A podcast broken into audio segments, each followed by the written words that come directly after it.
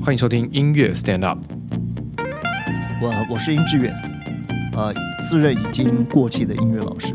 大家好，我是沈子杰，一位很怕过气，现在还死扒着舞台不放的现役音乐家。OK，好我们继续。对，刚刚刚刚聊到了电影最后我们明明聊电影，但最后就是聊了一些其他的东西，我们就最后聊到了很多跟工艺啊、艺术方面的东西。我呃，对，所以我，我我想，呃而且上一集我们不小心聊了将近六十分钟，把我把我真的吓坏了。所以我们这个真的是啊、到达这个口若悬河的地步了。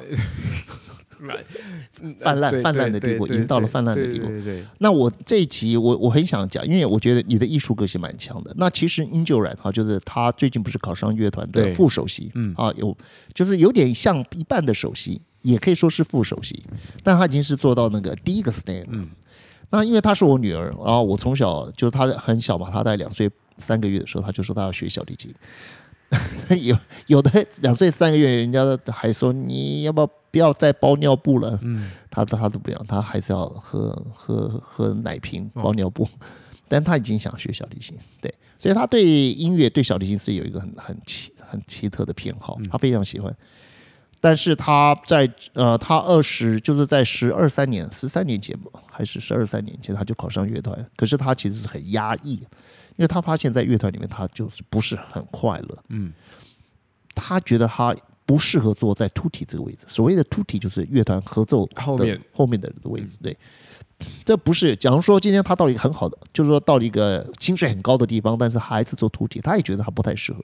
为什么？他发现坐在突体的人，坐在那个乐团中后面的人呢、他觉得有些人是适合的，嗯，他非常不适合。要没有什么个性的人，对，其实这中间他就讲出他的感觉。后来我觉得，哎，真的蛮有道理的。你知道，有些人小提琴拉的非常好，但他还是适合做徒弟；有些人他其实小提琴拉的是有一些瑕疵，好、但是他其实是反而比较适合做前面。嗯那我们今我今天就稍微有一些有一点想跟你聊这个话题，嗯因为我觉得你你就算你没有在乐团里面就就对小提琴，对，你不是学小提琴，但是我觉得我想听听看你的感觉。嗯好，你你我觉得跟你聊天最快乐就是啊、超能够，你知道这个对应是人和人在一起最大的快乐，最大的快乐。因为我们生活里面有太多东西是我经历过，你没有经历过，嗯或者你经历过，我没有经历过。对，但是我们不会因为我没有经历过，就失去了那个对应的能力。诶，我们可以透过想象啊，嗯，没错我，可以提供，对不对？对对呃我觉得你是这种人，那我就问问你了哈，就说你你你觉得什么样人适合坐在乐团里面的最前前面？对我来说是个性方面的问题，因为有些时候个性什么个性？嗯就像是在呃一个乐团里面，是的，你需要独奏的那个人，对他例如说经常需要有独奏对对对对对的机会的人，对。他应该要有比较有自己的想法的，不然他的那但万一他很有自己想法，可是跟主指挥想的不一样，怎么办？可是你作为独奏那个人，通常指挥也是会就是稍要微，尊重一点，稍微尊重你一哎既然下对对，很好，我觉得你这样讲，而且指挥也会觉得如果有其他想法，我觉得这种东西都是可以沟通的。对对。你们中间你可以，例如说我会觉得，哎，这里我想要快一点点，对，但指挥弱也可以接受嗯哼。，Why not？因为这个乐团的片段，讲就是需要首席来拉一段独奏，讲这个独奏他没有自己的想法，那很惨哎。那就是很无聊啊。那这一定就是很无聊的一，个，那就是很无聊。虽然它是一个呃在乐团里的东西，可是为什么只那个作曲家要让他突然变得独奏？显然他就需要他一个需要他跳出来啊，对。那这个人他假如说少掉了那种，你就讲的个性，个性，对对，这个应该就是个性。所以你的就第一个就是个性嘛。对，但是有时候个性太强烈的人，他是没有办法融入其他人的。那这种个性太强烈，对，好，我觉得很棒。你也考虑的跟我想的是一样。嗯，所以如果当你是个性非常强烈的人的话，你可能真的不适合去也跟所谓的人，呃，呃，当然，如果、呃、身为一位很好的音乐家，你应该要，呃，所谓的做独奏也很可以，做室内乐也可以。这当然，这当然是最理想的状态嘛。对对对对对就是你是全才，对对，因为你的能力太好了，是所以做这个对跟做那个对你来说都没有你都可以稍微调整一下，然后又把那个角色也扮演的很好。对，没错，所以你刚刚讲到很棒，好，你第一个讲到独奏家，第二个你讲到室内乐，对，你知道这这这个就你看你不讲的话，我还没有办法把我的焦点稍微再挪移一下，应该要挪移一下。嗯，就我跟你讲哈，独奏家过来是室内演奏家，对，过来是在乐乐团团里面的独奏家，哦，对，没错，他们有一个叫 Schubert 啊呃公司的 list 啊，但好像怎么应该就叫 Schubert，呃 Solis 之类的吗，Solist 啊，对，Schubert Solist，嗯，这个是他们最高，这个只这个独奏家呢，他两场音乐会只要出现一次，甚至三场出现一次就好。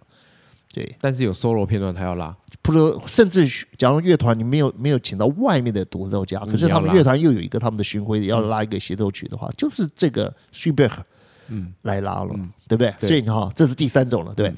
第四个呢，就是英格兰他们在争取的，就这个乐团的首席，嗯。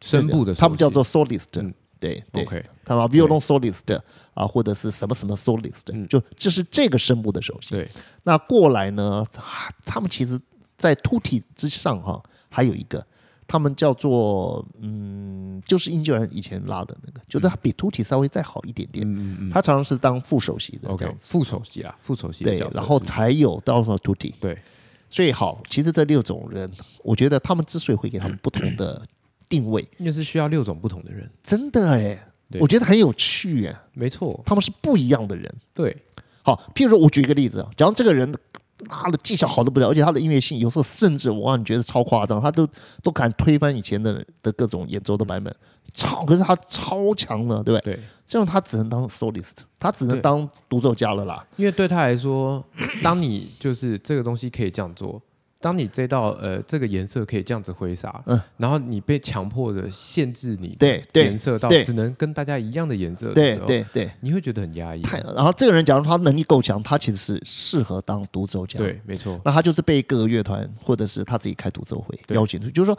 他完全是当他的老板，他没有任何一个人可以影响他。没。错，那他需要的只是经纪人，那然后和听众嘛，对，是不是这样？没错，这是第一种人对，这是最呃，这是其实最啊最令人羡慕，对，然后最令人但这种人也是最难，反正就是金字塔很上面的对啦。对对，那这种人是很少啦，最最少的是这种人最少的最少的是这种人。好，你要他拉乐团，Oh my God！我还听你指挥的，那这是不可能。好，所以这就我们就称他为独奏家，对，他是真的独奏家嗯。第二个就是室内乐，嗯其实室内乐很不容易。室内乐其实我觉得蛮难的，因为你必须要对去听别人在干嘛。对，其实室内乐是我认为在技术上，它虽然没有到要求到独奏家那么好，嗯，可是他的音乐上是又极为有主见，但是他的主见也不能多到太多，他要有至少跟他的另外几个 partner 能够达成协调的，没错，所以他可能有他的独奏音乐上的想法，可能有七分的一种独立性，但是他有三分是跟所有人能够结嗯。合。所以四重奏，他们四个人其实都在独音乐上的主见呢、其实是很强的。对。但是他们却愿意为了跟他们三个另外要几个人会达到一个统一性，嗯就他还是要有，那不能迁就，应该讲就是说他们必须要同心，他还是要想到同心这件事情。但如果当你是一个独奏家，你有十分的主见的时候，你到室内乐你就必须把你十分对降降一点。假如你在独奏家你是十分，你乐团指挥会帮助乐团跟得上你嘛？对当你的当你的后勤嘛，对不对？但是室内乐没这件事情，你你不能说我对你中提琴、大提琴都是一样的，每一个人都要在这里面得到完全一样的一种分量对，。而且该你要出现的时候，对。你有时候主角永远不会是你啊，而且你不可以说，因为我可以做得更好或者更强，我结果结果破变成是坏了平衡。对平衡更重要。对，那个力量来自于那个平衡。没错，对，所以那个对话这样出得来，那我可以让我不需要我那么的突出，但是我必须我们四个人听起来就是 family，我们是一家人。嗯你不能说啊骗人，你是老板，我们另外三个人当你的伙计，这不可以。所以室内乐里面就很奇妙，对，你又好像可以独当一面，可是每一个人都应该也能够独当一面。都要为了这个团队稍微付出一些对对什么东西。对对，所以里面有收放里面就有就多一点的考虑。没错，就是好，那我要讲乐团，因为这个乐团我就我这个我就要今天要跟你分享，我要听听你的感觉，因为我看过一些人，他们就是真的超技术上已经超好的，而且你叫他拉什么东西，其实他拉起来也也就是该有的都有了。你要让他 Brahms 的小提协奏曲、Mendelssohn 小提协奏曲，或者是一些一些纯那个很技巧性 Paganini 的小提协奏曲。他们也都有一点几分的那种独奏家的味道，因为他们也都是比赛嗯，也是曾经比赛的常胜军，对，但是时间久了，他们二十几岁的时候很有锐气，可是三十岁、嗯，三十几岁、四十岁，哈，三十几岁、四十岁，OK，你会发现一件事情，他们都是很乖的人，他们其实很听话的人，所以他们在年轻的时候，他表现都比人家好，因为他们太愿意照着老师的话嗯。做，所以他们会很短的时间内就再加上技术那么好，都很下苦。功。所以我问你们哈，一个二十七岁、二十八岁、三十一岁的人，他拉了一个 Brahms，他拉的真的你觉得听起来真的好像不会比那个我们讲的那几个大师拉的差。你说他没有音乐性，怎么可能？对不对？对不对？那另外一个人拉起来，你说他很有音乐性，可是他明就是有几个地方他技术就是到不卡住了那请问你，你要你要找谁？那当然是前者，对不对？对那假如说今天考，甚至是考好的乐团的一些职位，当时前指。拜托，他拉的已经跟大大师有那个五分的感觉，然后技术上你是完全可以放松的，完全可以放心对，对他来说很轻松啊。对但是时间久了以后，你会发现，嗯，他好像拉琴永远没有主见。嗯，他就是一个非常棒的螺丝。对，其实直性他只是一个非常非常棒的螺丝，只是这个螺丝可能可以，人家是拴在这个汽车上，它是可以拴在那个太空梭上的，嗯，对不对？对。然后，而且它就是非常，因为螺丝有时候会生锈，什么东西，哎，它不会锈。它不会生锈，对不对对？然后它在非常恐怖的情况下，它都还是保持着稳定，它对没错耐高温、耐耐什么耐对，对对对对不对？对。所以经过时间以后，你会发现一件事情，诶，那那我现在问你，假如有一个人技术他他只能克服到百分之九十，已经很厉害了，但是他还是有明显的偶尔会有瑕嗯疵，对不对？可是他拉琴对音乐有非常清楚的主见，他其实是比较适合坐在前面，对不对？嗯，对啊可，是问题是说，拜托，你拿出你的每次考试，你只要出两个杂音，你怎么跟那个没有杂音的比？当然就取有没有杂音的那个人，嗯，对不对？对。但是什么人适合坐前面呢？现在我今天就要跟你讨论这件事情。我觉得这个艺术这个东西有分两种，嗯好，一种是纯艺术，一种是公益性的艺工艺。嗯，工艺就是它里面工的成分更很重要。嗯，有工的成分在里面。就都有工的成分，就是说啊，当然你也说艺术，可是工这件事情就是它要它要有稳定的品质，嗯，它要没有瑕疵，它要能够它要能够，甚至它有它的一种评价，就是说你能够你的音色可以再更好点，更像哪一个大师拉的，你等等等，就是你的你的品相可以更有一点点进展，更进步。嗯但是它还是工，因为工本身就是第一个，你不可以有瑕疵，一有瑕疵完了。嗯，请问你给你买个三千万的一个那个那个意大利的跑车，三千万了，结果那个烤漆怎么一个地方出了一点问题？对对，气死了。既然是工艺，它就可以说说你几乎最内行人都挑不出毛病。嗯，这才是最上层的工艺品。对，没错，对，所以工艺品那艺术的话，比较要求的不是无瑕，不是完美，不是这个东西。艺术比较飘，它在挥洒中，它要给你开创世界。没错，我觉得这是艺术啊，你你同意这样我同意的说法？，我同意。对，所以你看哈，什么是艺术？有些东西它再怎么样都不能变成艺术。比如你去烧一些东西，或者剪剪剪一些或者木刻，虽然可以很棒，好石刻，可是它比起比起绘画，比起雕塑，比起那个呃书法，或者是比起那个绘画，嗯，好这个油画，它的其实新那个能够开创的空间其实不一样。嗯有些东西它能够往上开创，有些东西它就到一个地方，其实它就停住了，对不对？对，对，所以艺术跟工艺是不一样。那好，所以应该这样讲，在乐团里面，其实照来讲，艺术性越高的人，应该要照理来讲应该在前面，公益性的人应该再往后后一点，因为他是接受指令，然后确实达完成达到达达成，，对不？对？但是他比较不是那个，比较不是那个具有开创的，他不是他挥洒。那指挥他当时第一挥洒，但是指挥也不能什么都懂，嗯所以他需要有很多的不同的声部的熟悉，他们也都是能够传达你的，甚至有时候补充，有时候让指挥家都觉得哎更好，你真的谢谢你，真的好，这是好的一个熟悉，对不对？所以应该是这个在艺术上有有挥洒性有开创性的，是这样没错哈。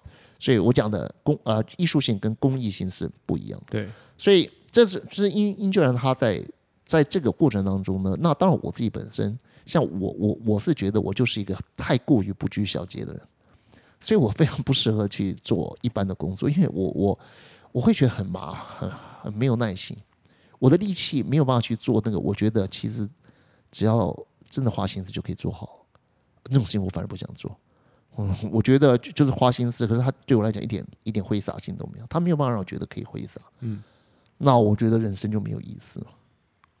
对不对？你你觉得一生中最最贵的是什么？当然就是生命嘛，一定是最贵的是这个嘛，对，对不对？你那所以，我当然用我最贵的东西，就是我的生命，去追求一个我觉得最好的东西，那那东西就是能够挥洒，让我觉得我可以到另外一个世界，对不对？所以，我这个性很强，但是我反正我很早就就离开这个所谓的社会的一般的那个行当，我就我我什么职位我都不能，其实是不能做的，所以我就为我自己去开创我自己的一个，嗯我可以充分去挥洒我自己的空间嘛，啊，对，但是英俊人他不一样啊，他在乐团呢。确实，啊，那个小社会啊，嗯我的妈哟！对那他在那边，他就碰到很多事情，我都说哇天哪，我是他的话，我也逃走了。但是我不希望他逃走，因为这是是个好好好工作，对，因为他离开那个工作，他很难。其实，在别的地方考不好他会受到的压缩更更多，嗯，他的空间对考不好更少。所以他这次考上了这个所谓的副首席或者或者代理首席，我觉得哎，他就突然之间他就坐在指挥的旁边了。嗯，好，那至少他的那比他拉的更好的那个叫做我们讲的那个叫什么 super，徐贝尔嗯啊，，solist，都都认识他嘛，跟他很很好。然后其中还有一个韩国人拉的非常好，英教人说他拉的非常好。他平常是在在法国呃巴黎开音乐会，他有自己的独奏音乐会，然后拉的很好。那所以他只有一半不到的时间要跑跑到图卢斯来。那前一段时间是住他家嘛，他们就可以在音艺术艺术上有些讨论。嗯，那觉得很棒。那最重要的是说，这些人这些人跟音乐人一起在乐团拉，所以觉得哎，音乐人坐在他们旁边，觉得是很舒服 OK 的，是舒服的。嗯在音乐上他们是同步的，很棒。好，那这样的话就就也就是说，他的这个环境对他来讲是友善的，嗯，他就待起来应该会舒服。对，那我在想，就是你了，我就讲到你，因为你是我见过在台湾，就是你你能够照自己的意思嘛，至少你可以安排，你可以组织一些音乐会嘛。虽然这次五月份都没有成功，对，要延迟到十月，要知道十十月，，但至少你要找音乐家，嗯，你要去想曲目，对，然后你也直接跟那些一线的或者艺术工作者或者艺术家，对，好，譬如说你四月二十二号的，嗯。你就会跟那个艺术家，他是一个建筑，对。好，他的他是一个把建筑跟人文东西结合起来，甚至跟宗教哲学东西结合的一个艺术家，所以我觉得你是很幸运的，因为你可以挥洒，哎，你可以挥洒，虽然你有也许你觉得还没有到那么挥洒，可是拜托你先你到你现在给你到音乐班教教看，马上就要准备考试，然后评鉴你，我今天让你去指挥，结果你发现一些程度很明显差你差很多人在上面当你的评审，我跟你讲，然后又把你评很低分，你会很我受不了。我在很大约莫很早以前，我大概就知道，我觉得我应该不太适合。对你发生过什么事吗？你嗯，我觉我我有我之前帮我以前的老师代课，然后代课哦代课代课之后，他就说啊，这间我实在没有时间教了，不如哦给你教好了，给你教这样子。然后我我就觉得嗯好啊，那那我就去教。那时候刚回国，就是年轻没事，OK 的，没没事儿，对，没事，就是有一个工作多好，就去教。，OK。但是我一直都觉得，小朋你们没有要走音乐这条路的的人的学习，应该是要是有趣的、对好，玩的，对。而不是我要为了比赛我去做到某还要比赛一些事情。对，因为小朋友现在国中、高中哦的管乐团都是要去参加比赛因为比赛好像也可以对他们将来升学对啊，要加分啊，都要比赛，那如果是要去比赛的，他们的要求方法就是，对，我就会觉得成果，我两个小时的课，老指挥老师会跟你说，你就是要帮我曲子走个二二十遍、三十遍，但对我来说，走完两遍，我好好地觉走更对重要对已经结束了。对两遍你吹完两遍跟吹五遍的效果是差不多的，对，但对他们来说，就是小朋友他就这样他一直反复反复反复一直做一直做一直做，我就觉得我教完啦，剩下的是剩下你觉得在做是没有意义的，所以你可能你会想，我要不要，要不然假如说时间还有，我可以做点别的啊，对嘛？所以你你好，你的想法的，好好，你教别的，然后后来就被我就被换掉了。对啊，因为他们就觉得，呃，第一个我不够凶，我不，我绝对不凶小朋友的，就开心学干嘛要凶你？对。吹错，下次注意就好啦，不然我们再那你这个个性就是很音乐班，对不对？超讨厌我的吧？对，因为他们把小孩交到你手上，老师我就是孩子不要客气，对好要要求要要尽量对他要求，就是要对不对？得名，他就是要赢，这样我告诉你吧，有一次有一个音乐班的指挥跟音乐班的乐团的人讲了一些话，我觉得超好笑。你们要练得很熟，然后就是像你这个，你说你两遍就够了，他们要十五遍、二十遍，要熟，熟熟到怎么样嘞？好，台风来了，把谱架全部吹翻了，还继续吹，然后呢，灯呢全部好停电了，你们都一点都没有受影响。还是把它吹完。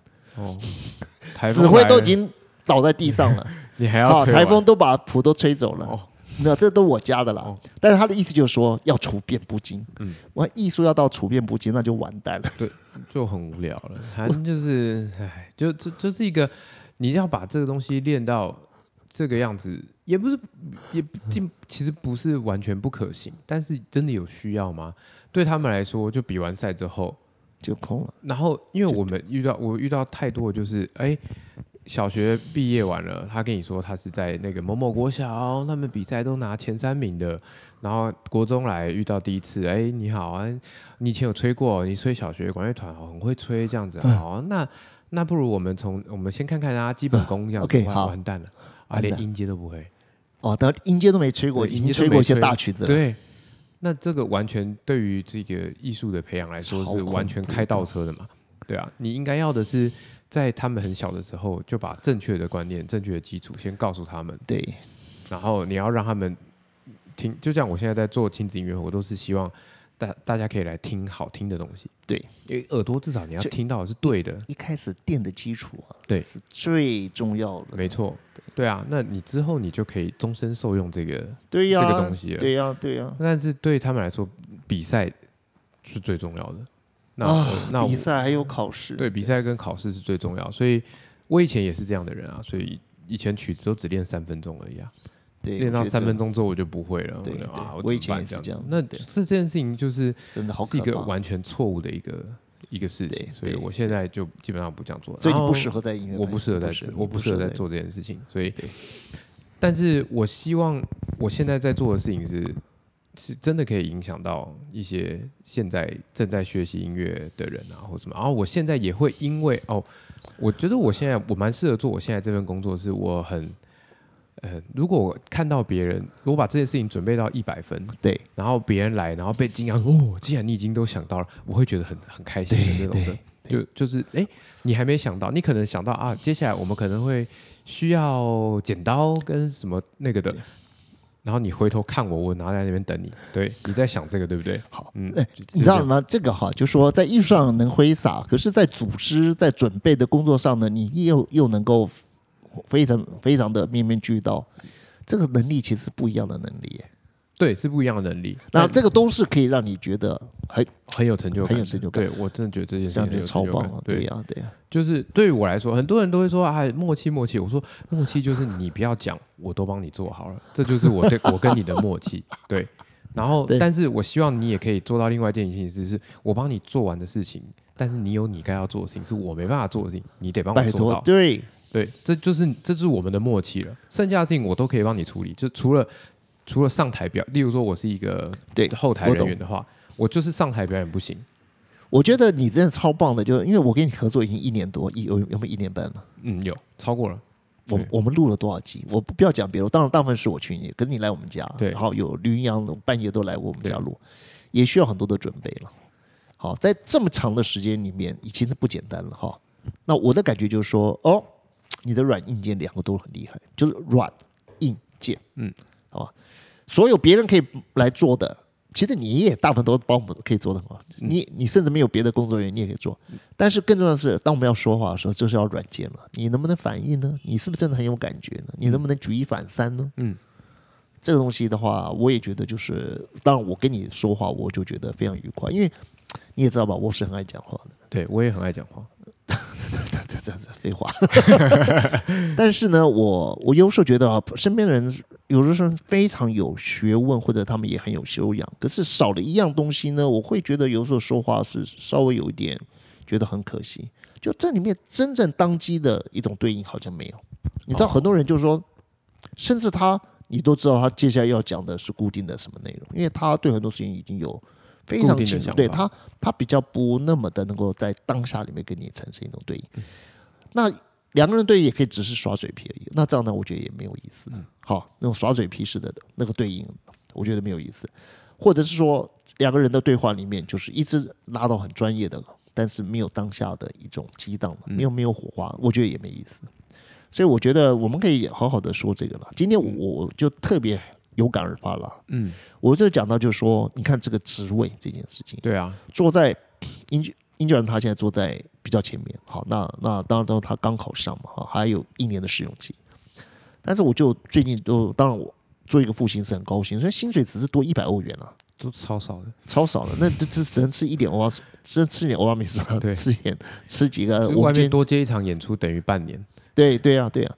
但是呢，他知道哦，他就可以就说，因为他的个性里面，他虽然也是一个很，他其实是一个很能够配合别人的人，但是当当他发现，在前面的人讲说对音乐的感觉、艺术感觉，其实是很鲁钝的，其实感觉没有什么感觉的，他是后面拉的是很累的，你知道吗？嗯，我相信他。总觉得这个东西很明显就往那边走就会好很多，结果这个人就是有点不认路的感觉，而你又是后面要跟着他走，当领队的是一直在迷路的，你怎么办？或者说是判断事情是很很很很呃非常非常的呃怎么讲？你说鲁钝，或者说就是对艺术的感觉、对艺术的方向是没有主见的人，后面的人是很累的。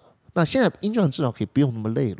嗯因为他现在走前面了。这他在前面，那那所以我觉得，那我也就想到我们两个的人生，对不对？就是我们要为我们继续找到，因为我也是发现，就是说，因为我也看到一些人，就是说，哎，我觉得他们真的是在台湾过得也很好，也许他们的个性其实就是有些人就是比较适合听从别人，嗯。对我突然想到一个问题，然后那我换那换我来问你一个问题：是，如果你今天是一个前面的人，嗯，但是你发现后面的人怎么提不太起来，就是速度提不太起来，就是他跟不上，就算你给他一个清楚的方向，他们对。跟不上嘛，对对不对？对，那怎么办？你如果是前面的人，你应该要慢下来等他呢，还是硬扯着他们走呢？好，我讲一个小笑话，不知道能不能回答你的问题，但我讲这个这是真正的事情，就是我这是我拉小提琴的朋友，就是在乐团拉琴的朋友，他说他有一次去听一个音乐会，是国外的，那乐团其实很烂，嗯，但是那个首席超好的，就是那个是一个类似东欧的还是哪里的，反正我我忘了。他说你知道那个首席哈、哼 后面的人根本跟不上，然后那首席把指挥要的东西都表现出来，然后拉琴真的是很挥洒，然后他光是那个首席，整个乐团，你觉得后面真的是有一点，有一点太太令人难堪了。对嗯他说，但是那场音乐会他还是觉得没有白来，你懂吗？为什么？因为他去，他他实在太感人了。你看那一马当先，你看到那个关子云对吗？一马当先，我冲锋陷阵。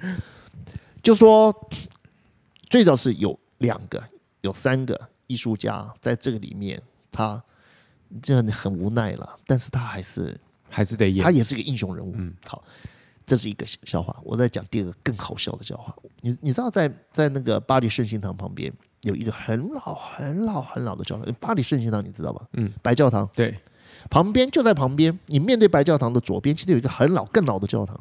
那走进去，那个石板都已经是凹下去了，好老哦。结果你知道有一个交响乐团叫什么交响乐团？你猜？它叫欧盟交响乐团，就是欧盟刚成立的时候一个交响乐团。那个乐团的指挥啊，是跟卡拉扬学的，是一个法国的老先生，他指挥指挥的曲子叫做贝多芬第七号交响曲。嗯，他是我见过最好玩的一个指一一场音乐会，因为那个里面的这个所谓的欧盟交响乐团的，其实都退休的音乐家和一些 呃，其实是本来就是玩票，所以你知道他们拉这个交响曲的时候，到最后就是完全散掉了。解体了你能够看到完全解体的，就是这场音乐会。也不容易。哦，它梆梆梆梆，噔噔噔噔梆梆梆梆梆梆噔噔，梆梆噔噔噔噔梆梆梆。砰的啷砰砰砰砰，然后好，这是应该有的样子嘛。然后最后你要解体了，都老弱残兵嘛哈。可是我就看到最伟大的指挥，他还是沉住气了。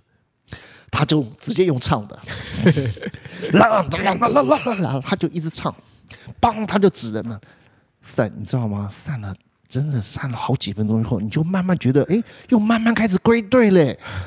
奇迹就发生了，十字军东征，终于大家又回来了，因为那个将领哈没有放弃，OK，他就一边指一边唱，乐团就慢慢慢慢慢慢又回来了。到最后，当然在达到目的地之前，整个部队全部又回来了。这就这是法国人说的那个嘛，就是 h o n d e v o u s à la fin 啊。哦，轰对吧？哦，就是我们最后见面对。哎呦，那我忘了这场音乐就叫做《轰对舞阿拉啊风》。对啊，因为这很多时候我们在嗯在试奏的时候，老师都会跟我说，他说一起出去，反正 home day 阿拉放，不管发生什么事，我们就是最后见。哎，那那听众你要知道，rendezvous 就是跟人家相遇，谢谢叫 rendezvous 对。阿拉放就是在放就是结束的，对，就是在终点我们会我们会到，end，the 对，end。哎呀，那这场音乐会就是 rendezvous 阿反正最。后一颗音有一起结束。但是我告诉你，靠的是什么？就是那个卡拉扬的学生，你知道这个这个老先生哦，我到后台一直跟他讲，佩服他，佩服他，但是他已经他已，经快要虚脱了，太太太 fatigue。那 喉咙应该很痛吧？对。但是因为他就是从头他他他，我就看到他一直唱，一直唱，一直唱，一直唱，好，所以呢，乐团最后大家又回家了，最后大家都又回家了对，对不对？所以只要有一个音乐家，他不屈不挠，他仍然能够持重纵横沙场哈，这场音乐都值得看，因为你会在里面有很大的领悟，真的真的真的。但是，假如这场一场音乐会大家都照本宣科，我可以告诉你，这一场音乐会对我来讲确，实是很无聊了。对，我那场音乐会我这辈子都忘不掉。嗯你说刚刚那一场是不是？对，就是那场啊，红迪布阿拉放拉放的贝多芬第七号交响曲，红迪布阿拉放，哎，多好！最后最后一起结束了，最后一起结束，对。对对，所以这我要跟你讲的，我刚刚总结这两个笑话，因为我记得我在我在法国的第一年室内乐的时候，嗯。就是老师就跟我说：“你你你你个性太强了。哦，真的。你必须要就是让自己没有那么多个性，哦，然后没有那么多个性，听起来就好了。”那我就我那时候我那时候其实没有办法，我完全没有办法理解这为什么是这样的，不是应该是每一个人都要很有个性吗？，对大家都要发挥的非常好，都你你有你有一百分，应该要你要就是要把一百分拿出来，为什么我只要用六十分来做这件事情？对对对对对，然后哦 OK，奇你这样讲，是六十分，然后还听起来比较好听。哎，那我请问一下，那你是吹乐团吗？室内乐，室内乐，室内乐对，OK，所以他觉得你你有点太多了。对，我不瞒你讲，不光是我，我看到英九然哈、我也是这个感觉。我常常跟英九然讲说，你不要再不要再去表现了，不要不要那么多表现。你不要再去表现他了，然后让那个真正的表情呢是这么的这么的没有意，没有那么的没有那么的呃努力的就已经出来了。也许有时候反而好一点，但是因为他们就是要在国外的生活，音乐的生活其实是呃不能说强敌环伺了，就是旁、旁边也是有不少的高手的，对对不对？所以呃可能会有一些东西，他们就是一定不可以松懈，他们就是稍微有一点点奋斗的感觉。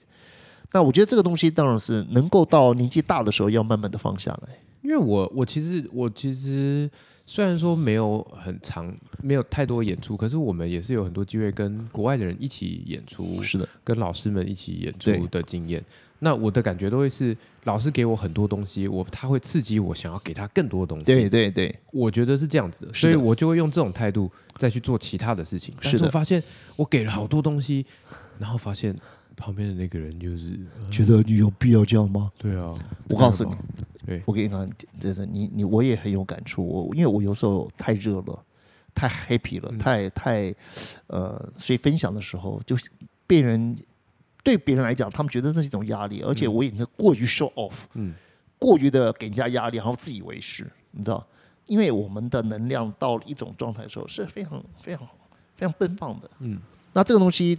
有些人很不喜欢这东西，觉得你有必要这样子吗？对，有这么好看吗？有这么好听吗？这个东西你要吹这么大声吗？对不对？今天晚上我要去听一个朋友，他吹保送的，呃超也是个也是一个天才，可是他在台湾过得超痛苦，因为因为他东西总是人家都觉得有必要这样子吗？你这太太太过分了，是不是不是大声的问题，就是他们听到里面有东西，东西太多，你有必要这样子吗？嗯我们来这边好好的吃，这大家对我们大家好好社交一下，去音乐会或者我们大家，对不对？你那么你强出头，嗯，所以我觉得就是说，我就是说讲到这个东西，就是说挥洒的个性，要要表勇于表现的那个，勇于承担，在艺术上我愿意。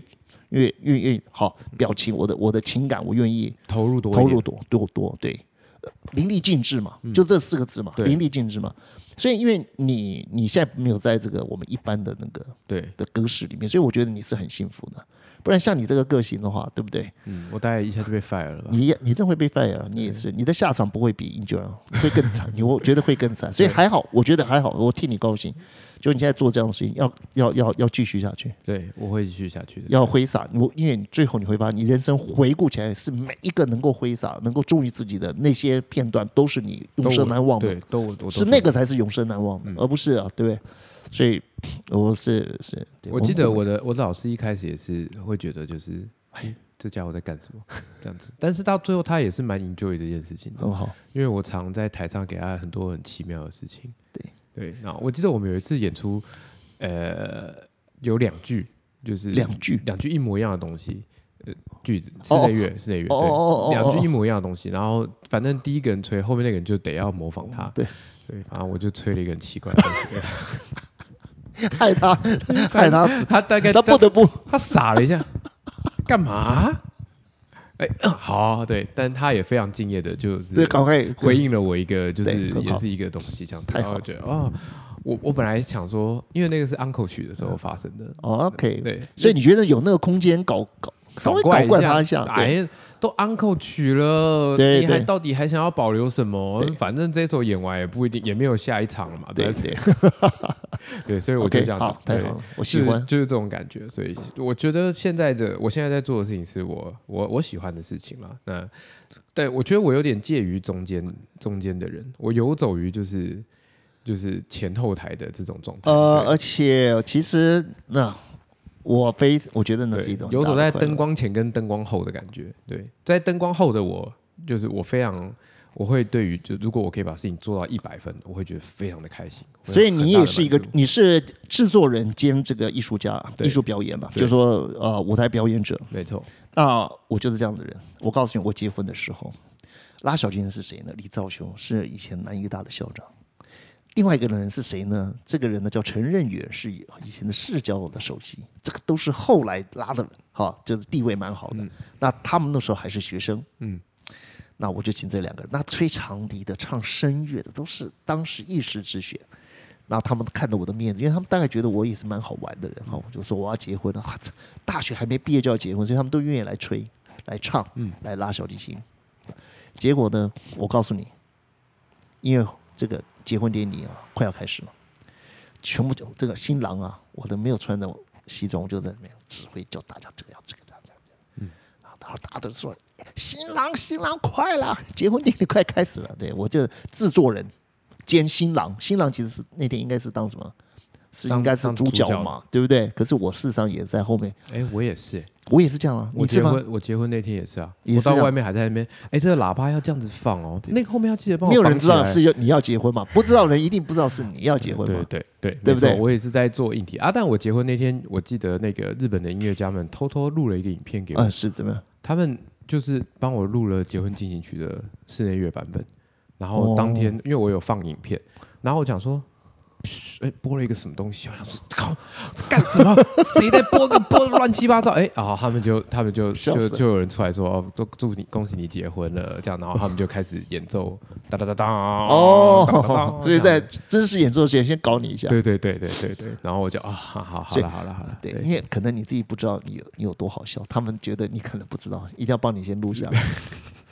我确实那天我有被这件事情有点吓到了一下。吓到了吓到了。其实我们两个在这方面是有点像，嗯对，所以你你做的事情很适合你，这个我在旁边看我很清楚，嗯很适合我在做的事情，很适合我。对。对对，很好。只是就是会我我不瞒你说，我从上个礼拜四回来吧，嗯，礼拜四回来台北，所以四五六日四个晚上，对，我只有一个晚上在我床上睡着的，哦，剩下三天我都在沙发上睡着。